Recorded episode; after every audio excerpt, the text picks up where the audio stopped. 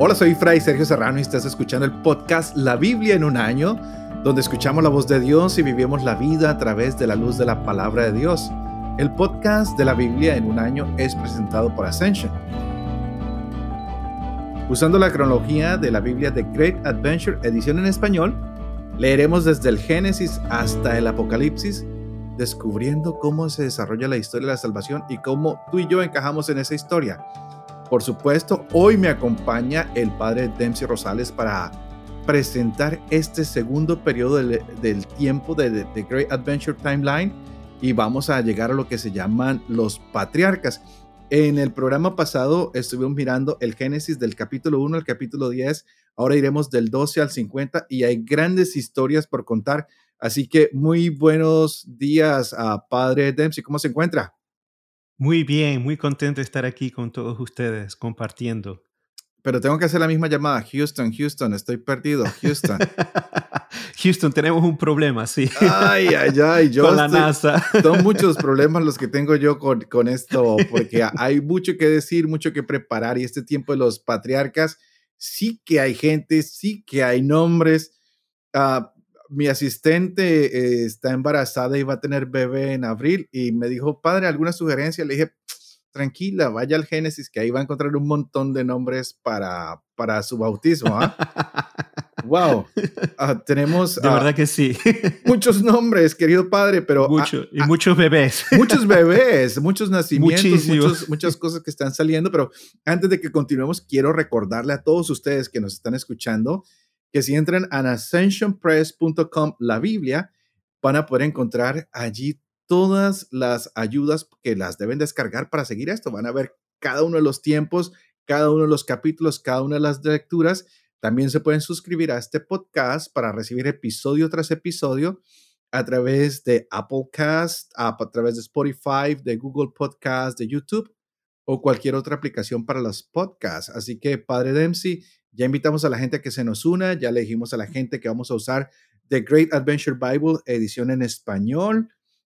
Sería bueno que la adquirieran porque cada una de estas trae los colores y van a saber de dónde estamos leyendo el texto. Mientras yo lo leo, usted puede ir siguiéndolo. Es más, usted puede hacer sus notas en la Biblia o puede tener un cuadernito como lo hago yo, donde tengo mis notas y voy escribiendo lo que más me llama la atención. Ah, aquí está con San Martín de Porres y voy colocando todo lo que me gusta, lo voy marcando ahí. O algunas personas escriben en la Biblia, ¿no? Padre Dem, si tú escribes en tu Biblia. Sí, de hecho tengo una Biblia para tomar notas. Oh. Es decir, esa es la que uso de estudio, que a veces, y por supuesto para leer eh, uso la digital porque las letras grandes. Oh, Eso lo estoy empezando a entender. Yo cumplí ahorita años y ya... No, los años no se dice. Ya, ya estoy teniendo problemas, padre. Ya me toca... Ya, tengo una amiga aquí en mi escritorio siempre que me acompaña. Ya se les había mostrado, pero hoy vuelvo y la muestro. Sí. Ah, porque ya los años van empezando, pero hoy nos van a, vamos a ver gente que duró muchos años, que vivieron muchos años. Muchísimos. Es el periodo de los patriarcas, pero hay un color especial. ¿Qué es lo que pasa en este tiempo, Padre Dempsey? Sí, el color especial que vamos a encontrar en el plan de The Great Adventure Bible va a ser el color vino tinto. Ah. Y es un color simbólico porque representa la alianza de la sangre de Dios con Abraham. Aquí es cuando comenzamos ahora a ver el pacto de Dios con Abraham. Pero importante, el periodo de los patriarcas, cuando lo metemos en el libro de Génesis, encontramos del libro del capítulo 1 al 11 la historia de los orígenes con el diluvio, Noé, y luego la torre de Babel. A partir del capítulo 12 al 50 es toda la historia de los patriarcas, el origen del pueblo de Israel. Porque es muy importante para el autor sagrado conectar a Israel con Abraham. Y ese es muy importante, ¿por qué? porque el autor sagrado tiene una técnica para probar la, legitimidad de la descendencia de Israel, que luego se va a convertir en pueblo, es por medio de las genealogías. una de las cosas que vamos a ver cuando comencemos a leer el capítulo 2 al 50, muchas genealogías. Los hebreos la llaman Toledot. Es muy importante ese término en, en la espiritualidad hebrea del Génesis. ¿Por qué es importante? porque es, es, es esencial para conectar entonces el pueblo de Israel con Abraham y de Abraham con Dios, ¿no? Importante. Fíjense que los autores del Nuevo Testamento usan la misma técnica. Por ejemplo, Mateo, cuando estemos ahora en Navidad o cuando estemos en un periodo cercano a la Navidad, vamos a comenzar a leer las historias del nacimiento. Y, por ejemplo, ahí van a encontrar Mateo capítulo 1, que trata de establecer la genealogía de Jesús. Precisamente, Mateo utiliza la genealogía de Abraham para indicar que es de la línea. Pero Lucas, Lucas es interesante, utiliza la misma técnica, pero Lucas quiere conectar a Jesús con Adán. Entonces, interesante ver este sistema de genealogías, ¿no? También expresado en el Nuevo Testamento. E, e, e, eso es algo que, a mí me encanta, padre. Perdón, antes de que continuemos. Ah, las genealogías son eh, fascinantes. Ahora que pasábamos Navidad, me acuerdo que la lectura que hicimos en, el tiempo de Navidad fue esa precisamente. Cómo querían mostrar las 14 generaciones, después las otras 14 y 14 hasta el tiempo de Jesús. Y yo ofrecía antes el, el, el, el análisis del texto diario. Ahora no, porque estamos en este podcast y queremos que la gente se suscriba en este podcast, pero me encantaba que si Jesús se hubiera puesto a analizar su genealogía, diría, wow, qué familia la mía, ¿no? Pero en medio Muy controversial, de, sí. de todos esos problemas, del problema de Pérez, que lo veremos más adelante, del mismo Salomón, de los matrimonios eh, interculturales, interraciales, viene la bendición. En todos ellos se encuentra la bendición. Entonces creo que este es un periodo muy importante porque vamos a ver cómo Dios, ah, y tú lo hablabas eh, cuando hicimos el primer programa, la caída, pero que hay un Dios que es fiel, que continúa salvando, que hace un pacto, que nos está invitando, que, que no se cansa, que, que nos humilla en cierta forma de manera pedagógica para que aprendamos y seamos mejores, pero que es un Dios que nos permite explorar y crecer, y eso es lo que vamos a ver hoy, ¿no? Cómo crecen el pueblo, cómo cómo todo se va haciendo más rico y todas estas personas, y lo que hablábamos hace un momentico atrás, todos estos bebés que van a nacer. Así que sigamos con esto porque vamos en Abraham, ¿no? Que nos va a unir a las tres religiones principales en el mundo. Y, todos estamos siempre buscando la conexión con Abraham. Es increíble cómo todo el mundo quiere sentirse que desde los orígenes ha sido parte de este proceso. Sí, entonces, no tengamos miedo a cuando escuchemos las genealogías, ¿ok? Entonces pensemos en eso. Ahora, con el, en primer lugar, ¿cómo dividir capítulo 12 al 50? generalmente lo dividimos en tres grandes partes. La historia de Abraham, la historia de Isaac y la historia de Jacob. Dentro de cada historia hay ciertas otras pequeñas historias, como por ejemplo la muy, muy importante, dentro de la historia de Jacob está el ciclo de José al final del Génesis, pero siempre está conectado con, con Jacob. Entonces ya tenemos ya una visión panorámica del capítulo 12 al 50 basado en los tres grandes personajes. Ahora, cuando, leamos, es importante mantener en cuenta el tema espiritual, tema teológico, como es el tema de la elección. Dios escoge. Cuando Dios escoge a Abraham, no sabemos por qué lo escoge.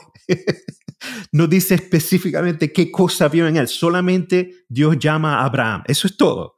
Después comenzamos a ver las características de Abraham, ¿no? Pero Dios lo llama, sal de tu tierra, y él, sin pensarlo dos veces, agarra todo y se va.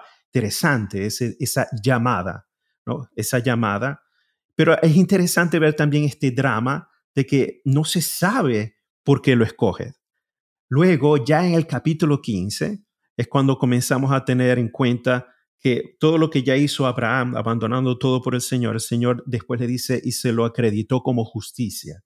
Interesante. Es decir, que para los estándares de el estándar de Yahvé, de Dios, Abraham llegó al, al, punto en donde Dios le puede decir, sí, yo lo catalogo a él justo, justicia. Importante este término y es muy importante y por favor lo debemos subrayar porque va a comenzar a aparecer a partir de ahora en toda la Biblia del Antiguo Testamento, la Biblia hebrea. El término justicia, sedek, es tan importante que en la espiritualidad hebrea el sedek sería lo equivalente para nosotros católicos de, ya ser, de decir a alguien que esa persona es un santo. Para un hebreo, incluso un hebreo moderno, para decir que una persona es, agradable, aceptable delante de Dios, es decir, sadik, es justo, tiene este, esta justicia, importante porque después Pablo, el Nuevo Testamento, de hecho Mateo llama a José, en el Evangelio de Mateo se llama José justo, porque teme a Dios, ama a Dios. Entonces, interesante, se, se va a comenzar a, a, desplazar toda esta, a partir de aquí. Abraham es el primero en la historia de la salvación que Yahvé mismo declara justo. Precisamente porque abandona y ve Yahvé, ah, ahora veo qué nivel de fe, de confianza tiene, ahora sí, según mi criterio, porque es Yahvé quien piensa. Entonces, claro, no aparece tan explícito, pero ayuda mucho, porque este es el punto que va a seguir repitiéndose y otra cosa importante, yo creo que aquí al padre Sergio le va a gustar mucho esto, que al padre Sergio le, encantan esta. Una, una cosa que, que es personal y quiero compartir con ustedes, pero predomina en toda la historia de los patriarcas, es esta noción del no tener miedo. De hecho, cuando vamos a capítulo 15 de Génesis, en esta, este capítulo es la vocación de Abraham. Yahvé le dice a Abraham, al tirá, no tengas miedo. Este verbo es sumamente importante en hebreo. Yará en hebreo significa tener miedo, significa también estar terrificado, significa estas emociones de, de, de, de, no estar estable. ¿no? E, e, es, es, un, es un verbo muy intenso, pero implica siempre algo negativo. Y la primera cosa, y Dios le dice a Abraham, no tengas miedo, no tengas miedo. Y la vida de los patriarcas a pesar de todas las tragedias y cosas, está marcada por este no tener miedo, ¿no? No tener miedo. A pesar de que, aunque si sientan miedo, se arrojan a la aventura, a lo que tiene que ver. Entonces, es lo que marca. Y, quería enfatizar eso porque es un tema que luego va a comenzar a Está en toda la Biblia. Hay algunos estudiosos que han dicho que esa palabra no tengan miedo se encuentra 365 veces en la Biblia lo cual es una invitación de Dios a que ningún día tengamos miedo porque Él siempre está con nosotros. Eh, y ese verbo me recuerda mucho como cuando uno va por una calle y de pronto uno va distraído y sale un perro al ataque. Y entonces uno entra aterrorizado. Ese es el verbo. No tengan miedo, no se preocupen. Está, ah, está ahí la defensa, todo va a estar. Y es un Dios que nos dice, yo soy esa defensa entre ustedes y lo que pueda pasar es, una palabra espectacular y, y me encanta a mí que, que la hayas traído a colación porque creo que nos falta a todos escuchar esa palabra todos los días, ¿no? Y saber de que Dios está ahí y por eso vamos a descubrir a Abraham como el padre en la fe y que es un hombre justo que, que, que cree. No tuvo miedo. Sí. Y, y, empieza a cambiar la actitud de Adán en Abraham y de ahí vemos cómo toda la gente empieza a cambiar todo esto y se empieza a dar un desarrollo de la historia de la salvación. Ahora sí vemos que la salvación está llegando, que, que lo único que hay que hacer es coger lo poquito que tenemos y salir en el camino. Y más adelante veremos que Jesús mismo se declara como ese camino de salvación. Pero volvámonos para Abraham porque esto está fascinante. Sí, entonces ese capítulo 15 es Dios le hace la promesa, esa es la promesa de tu descendencia. Es muy linda la promesa. Y eso se considera una, una promesa solemne, es decir, tiene que suceder. Y esta descendencia de Abraham será para siempre motivo de salvación.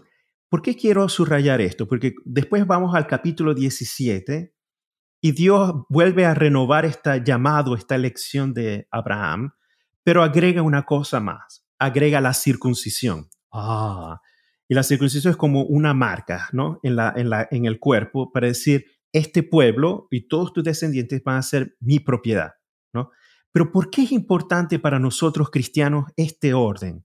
Y aquí no, no es explícito en la Sagrada Escritura, es implícito, pero Pablo lo utiliza, lo utiliza en Romanos y en Gálatas. Por eso Pablo utiliza este orden de Abraham, primero la promesa en el capítulo 15 y luego vino la orden de la circuncisión para decir que ahora la promesa viene antes de la circuncisión. Por tanto, todos los que creemos en Cristo, aún no siendo circuncidados, o perteneciendo al pueblo de Israel, entramos en la promesa. Pablo utiliza ese orden para hacer su lógica de salvación con el evento de Jesús, para entonces justificar que es necesario predicar el Evangelio, predicar a Jesús, aún en aquellos que no son del pueblo de Israel. Bellísimo, porque e, es, está implícito, Pablo da por descontado, pero es precisamente este orden cronológico el que usa Pablo para justificar su pastoral. Por eso quiero que, eh, eh, al, menos si lo tenemos en cuenta, entonces cuando lo vamos meditando, entonces, ah, vamos haciendo la conexión entonces con la primera iglesia y así vemos como todo tiene una lógica, ¿no? E, e, el orden, el orden es importante y Pablo lo usa precisamente allí. No, otros, otros biblistas dicen, no, es un duplicado. Bueno, no entremos en eso, entramos mejor en la espiritualidad. Y esa es la lógica que se ve. Entonces, por eso Pablo dice, primero fue la promesa antes que la circuncisión. Primero fue la promesa antes que la Torah, que la ley. Precisamente se refiere a este punto, justamente a esta historia de Abraham que encontramos en Génesis.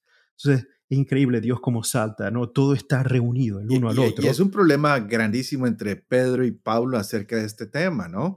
Oh, Pedro estaba cerrado y, y, Pablo tiene que recurrir al éxodo precisamente para decir, bueno, bueno, bueno, vamos, vamos a mirar todo esto.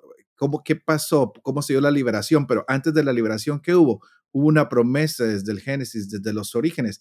Entonces, eh, ¿qué es lo que pasa? Eh, eh, estamos descubriendo cómo la promesa lleva unas consecuencias que son hermosas.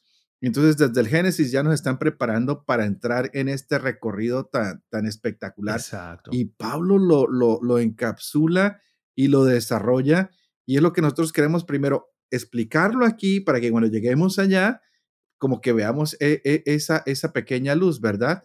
Y, y, y, me, me, me, fascina el hecho de que hay esa pequeña marca para ser pueblo, pero más adelante vamos a ver que ya la marca no es externa, va a ser una marca interna, pero para eso tiene que haber promesa, tiene que haber alianza. Entonces, seguimos con el capítulo 17 que, que es muy especial para los hebreos, ¿no? Que tengan la circuncisión. Y también, claro, también para, los pueblos semitas, el pueblo árabe también sigue la, la misma tradición, ¿no? Interesante. Pero ya después entonces, ya de la promesa, la promesa viene ahora el cumplimiento de esa promesa con el primer hijo. Y aquí el drama entre Sara y Agar. Y, esto es muy importante. Eh, y, yo sé que muchos de nosotros católicos, cuando leemos el, el, Génesis, nos escandalizamos. Pero padre, ¿cómo es que Abraham tiene una concubina? Padre, ¿cómo es que Jacob tiene dos mujeres? Pero padre, ¿cómo es posible que en la Biblia la, gente de la Biblia esté diciendo mentiras. Abraham dijo mentiras sobre su mujer y la presentó como hermana. Esto va a aparecer de ahora en adelante hasta el final. ¿no? Y, es muy importante mantener esto. Por eso nosotros los católicos, cuando leemos el, libro de Génesis, nos escandalizamos, porque lo leemos con nuestra moral cristiana del día de hoy. Pero ¿qué pasa? Que el autor hebreo antiguo veía la condición humana tal cual como es tal cual como es, sin justificarla. De hecho, el autor no justifica cuando Abraham tiene, presenta dos veces a Abraham su esposa como si fuera su hermana, es decir, mintiendo, ¿no? Para salvar su pellejo porque tenía miedo, ¿no? Es, interesante, esto lo vamos, pero el autor no, no justifica, oh, no, no, no, no, lo dice tal cual como es. No, con Jacob, la misma cosa. Jacob le roba a su hermano la primogenitura. Increíble. Después la complicidad de su mamá. Exacto. y el tío lo, vuelve a engañar a él, le hace promesas, después le miente. Es el drama de todas las familias. De todas las familias. ¿no? Y la cosa interesante es que el autor no justifica, lo pone tal cual como es. E irónicamente, en, todo en todo ese mundo escandaloso, en todo ese mundo de mentiras, de, trucos, de, de, de, estas dinámicas familiares muy complejas, pero también bastante cuestionables, Dios sigue actuando en la historia de la salvación. Entonces, a mí, para mí personalmente, la belleza del Génesis, no nos tenemos que concentrar en estos, en estos eh, hechos que para nosotros son escandalosos. Para mí lo importante es ver que Dios en ese mundo escandaloso sigue actuando su obra de salvación. Es decir, el mundo, eh, eh, las dificultades, la mentalidad, la cultura es otra cultura, ¿no? Tenemos también que aceptar que esa era su cultura, no, no, es, no se debe convertir en motivo de obstáculo para decir, ya yo no quiero leer más. Todo lo contrario. es sí, porque uno dice, bueno, ¿para qué voy a estar leyendo esto? ¿no? Eh, pero hagamos este ejemplo, así como encontramos el, drama de Jacob ¿no? con su hermano, o el drama de Jacob con, con sus dos esposas y con, con su suegro. Eh, prácticamente, si Dios siguió actuando allí, hoy en día, si tenemos dramas en nuestras familias, quiere decir que Dios sigue actuando igual, fiel a través de todos esos dramas que pueden haber, ¿no? Interesante. Entonces, no debe ser motivo de escándalo. A, todo lo contrario, es de maravilla que Dios nos quiere tanto que aún sigue actuando allí, ¿no? Y, yo creo que eso es sumamente importante porque va a ser todo constante. También Isaac tiene que decir mentiras sobre su mujer para salvar su pellejo. O sea, con Rebeca, todos, todos, todos lo hacen, ¿no? Entonces uno dice, pero porque ya me han llegado, entonces por eso quiero enfatizar este punto, ¿no? Después el padre Sergio va, a comenzar a, leer esta lectura. Estoy seguro que va a mandar muchas preguntas a través de los chats, a oh, través del WhatsApp, a través de los podcasts. Y por supuesto, las va a responder el padre Dempsey, que es un experto en Sagrada Escritura. Yo voy a hacer, eh, yo voy a contar la historia pero el que va a sacarnos de este enredo de problemas y mentiras y cosas justas e injustas es el padre Dempsey Rosales que está en Houston. Houston, estoy perdido. Houston, tengo un problema. Así que ah, por eso estamos haciendo toda esta introducción a estos capítulos que son hermosos. Sí. Ah, estamos viendo, y me encanta que hayas señalado esto. Yo siempre le digo a las personas, la mejor manera de entender a Dios es a través de nuestras relaciones con nuestra familia inmediata, porque el mismo Dios se nos ha presentado y nos ha presentado a su Hijo como el que viene a, desposarse. Nos ha presentado el reino de los cielos como, como esa fiesta del banquete donde se siente toda la familia a celebrar. Y a veces vemos a un Dios tan lejano, tan lejano de nuestra realidad, pero el, el Génesis nos dice, no, Dios está en toda esa realidad, en medio de las mentiras, en medio de los problemas, de las dificultades. Ahí está Dios con nosotros, algo espectacular. Pero ya vamos en Isaac. ¿Qué, otras sorpresas tenemos ahí con él? Con el, Génesis. Con el Génesis, porque tenemos a Abraham, Isaac y Jacob. E Isaac está lleno de sorpresas para nosotros. Abraham nos ha sorprendido impresionantemente, pero Isaac, y, y, si miramos a Jacob, wow, oh son un mundo de sorpresas. A, Jacob es el más, el, más tremendo de todos. Y de hecho, cuando leemos la historia de Isaac es bastante breve. Es la más breve de los patriarcas, sí, es bastante breve. Cuatro o cinco capítulos y ya estamos con Isaac porque Isaac sirve de transición. Pero es sumamente importante y eso se los pido con todo mi corazón a todos nuestros oyentes de subrayar con todos los colores del arco iris el capítulo 22 de Génesis, que es el famoso sacrificio de Isaac. Cuando Dios pone a Abraham a la prueba y Abraham no niega a su hijo y lo lleva.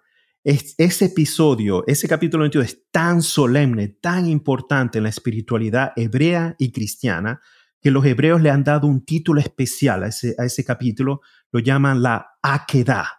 Importantísimo. Y Akedah en hebreo significa literalmente ligar, atar. Entonces, el capítulo lo llaman todos los rabinos desde el segundo, tercer siglo después de Cristo, la atadura. ¿Por qué? Porque es esta prueba de fe máxima que Abraham lo que más quería no se lo negó a Dios. Interesante. Y toda la espiritualidad cristiana ha visto en este episodio de Isaac el evento de Jesús. Dios el Padre que da a su Hijo ah, sin cuestionar, es poner a la prueba, es una prueba de amor constante. Y, es increíble ver esta conexión muy fuerte, muy profunda. Y prácticamente en Isaac ese punto es esencial. 22, capítulo 22. A, mí me fascina. prácticamente Me fascina, me fascina. E incluso eh, me, encanta tanto que pasé por un lugar donde vendían el, cáliz que se llama el sacrificio de Abraham y lo conseguí, porque la significación entre Jesús y, e Isaac y entre el padre y Abraham son increíbles. Y de ahí sale el nombre de Israel, ¿no? E, y, esto le da mucho, mucha personalidad a este pueblo hebreo que, que, que nos va a ayudar bastante de aquí en adelante con con el hijo de Isaac, ¿no? Jacob. Pero este sacrificio que, que nos recuerda una generosidad inmensa de un padre que no duda, y lo has mencionado, y creo que vale la pena, ¿no? Esa atadura que hay ahí, es, e, esa donación del padre es espectacular, y de ahí ya van a ser lo que es Jacob y el pueblo de Israel, que es espectacular, pero wow. Sí. Eh, sigamos, padre, que me tiene usted aquí y yo estoy fascinado. Voy a poner el podcast del padre Dempsey todos los días para... No, no, no, no, no. Ya después, ya después con Isaac, bueno, ya Isaac sigue la promesa y tiene estos, estos gemelos, ¿ok? Y aquí es donde comienza un punto que es muy importante eh, que es un punto espiritual, que es el drama entre hermanos, siempre el drama entre hermanos, porque se va a ver después, se va a ver después con, con los hijos de, de, Judá, se va a ver después con los hijos de Jacob, con José, sobre todo este drama de hermanos, amor y odio, sobre todo odio entre hermanos, lucha entre hermanos, envidia entre hermanos, que luego siempre termina con reconciliación. Al final, e, e, el Génesis capítulo 50 es la reconciliación de todos los hermanos, ¿no? de los hermanos de José, la descendencia de Jacob que crece en, en Egipto. Pero la, la, la, cosa interesante es que en esta lucha de, de hermanos siempre hay trucos, siempre hay mentiras. Y eh, Dios utiliza esta manera para seguir actuando. Y entonces, por ejemplo, en la cuestión de, de Esaú y Jacob, ¿no? E, e, es, siempre este drama de, incluso Esaú quería matar a Jacob. Entonces lo vuelve porque le robó. Pero imagínate, cualquiera. Yo, I don't blame him. No, no, no, no, no, lo, no lo culpo. Robó la primogenitura que también implicaba la herencia, la bendición, ¿no? Prácticamente nos vuelve a, a, llevar a Caín y Abel, ¿no? Este, este drama, solo que ahora no termina en muerte, termina en reconciliación y sobre todo con José y los hermanos. Pero otro punto que quiero enfatizar en este, a partir de, de Abraham, pero todos los patriarcas, pero sobre todo Abraham y Jacob, es que nosotros vemos que cuando las tienen una esposa que es infértil, y esto lo vemos también en Isaac, se repite, ¿no? Que ellos se casan y la esposa es infértil. ¿Qué pasa? Que Dios bendice a la esposa y da el, el hijo de la promesa. Pero mientras tanto está esta obsesión de tener hijos y tener hijos con una, con una concubina. Entonces, esto es otro punto interesante, porque en la mentalidad hebrea antigua, importante mantener esto así no nos escandalizamos cuando leemos, eh, eh, todavía no está bien desarrollado el concepto de resurrección. Entonces, se quiere enfatizar es yo continúo mi existencia con la extensión de mí, de mi sangre. Por eso es muy importante tener un hijo. Tener un hijo. ¿Y qué pasa? Que si yo me caso en la edad antigua semita y mi esposa no puede tener hijos, hay algo que no va. E, es como si Dios me hubiese castigado o como si hubiera... Exacto, entonces tengo que hacer todo lo posible para continuar mi existencia. Por eso viene, se ofrece la concubina o la esclava. Lo importante es mantener la existencia. O por ejemplo, en el caso, el famoso caso de Judá que tiene dos hijos y, la famosa Tamar, que Tamar se casó con el hijo de Judá, pero esto lo vamos a ver más adelante, ¿no? Ya dentro del ciclo de, Jacob, ya entrando entre Josué, José. ¿Qué pasa? Que murió, eh, murió el esposo y Judá le prometió el otro hijo para que le diera descendencia y después no se lo dio. Y le dijo, bueno, al menos su hermano se puede se puede dar descendencia y el hermano se negó a dar descendencia a su hermano que era muerto. estas nociones para nosotros son muy extrañas, pero es la mentalidad antigua hebrea de que es hacer un acto de caridad, los hebreos lo llaman Gesed, de yo alargar, porque yo tengo la misma sangre en mi hermano. Si mi hermano muere y su esposa no tiene hijos, yo tengo que hacer ese acto de Gesed, de continuar la existencia, la sangre de mi hermano. Interesante este tipo. A nosotros es muy extraño, pero esto predomina en todos los patriarcas.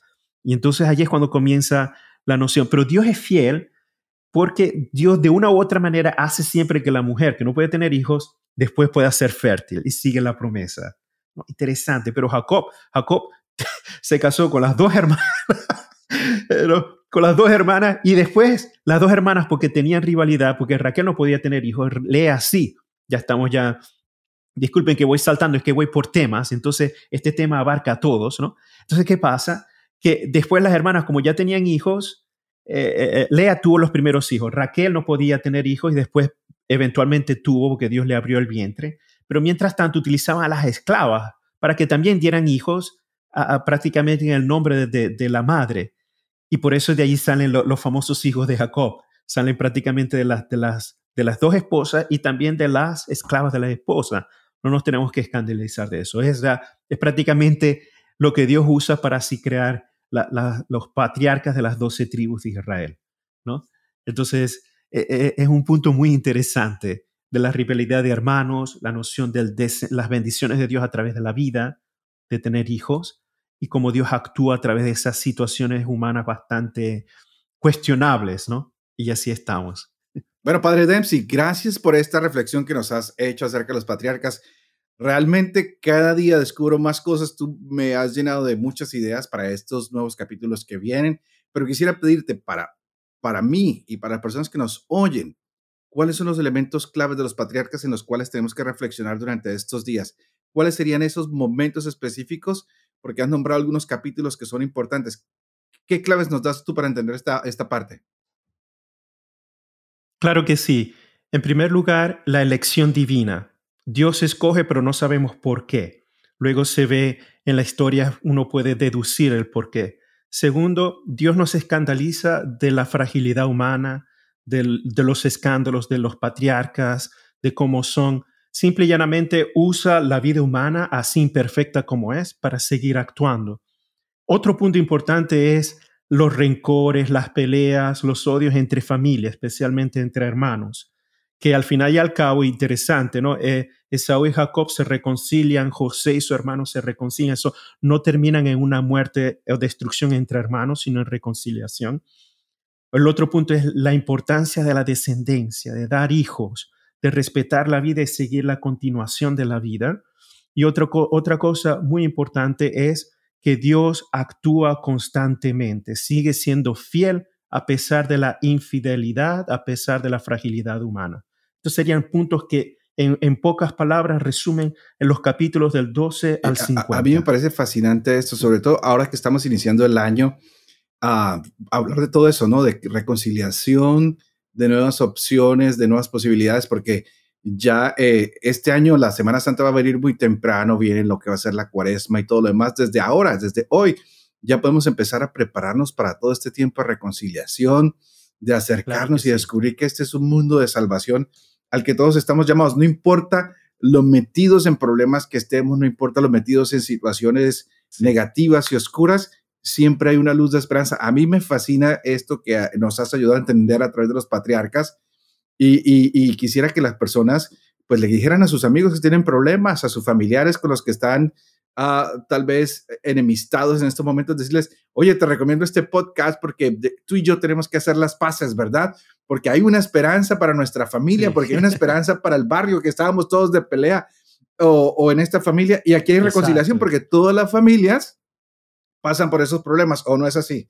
Ciertamente, es inevitable, no se puede escapar. Ok, bueno, pues querido padre, ya estamos llegando al final de este momento y recordémosle a las personas que estamos tomando las lecturas de, de una Biblia muy particular, que es una traducción en español de, The Great Adventure, edición en español, que es la Biblia de Jerusalén, que se ha hecho para nosotros los hispanos y además ustedes pueden entrar a ascensionpress.com diagonal la Biblia y ahí sacar el plan de estudio que estamos siguiendo. Nos pueden seguir por Spotify, por Apple Podcast, por Google Podcast y en YouTube.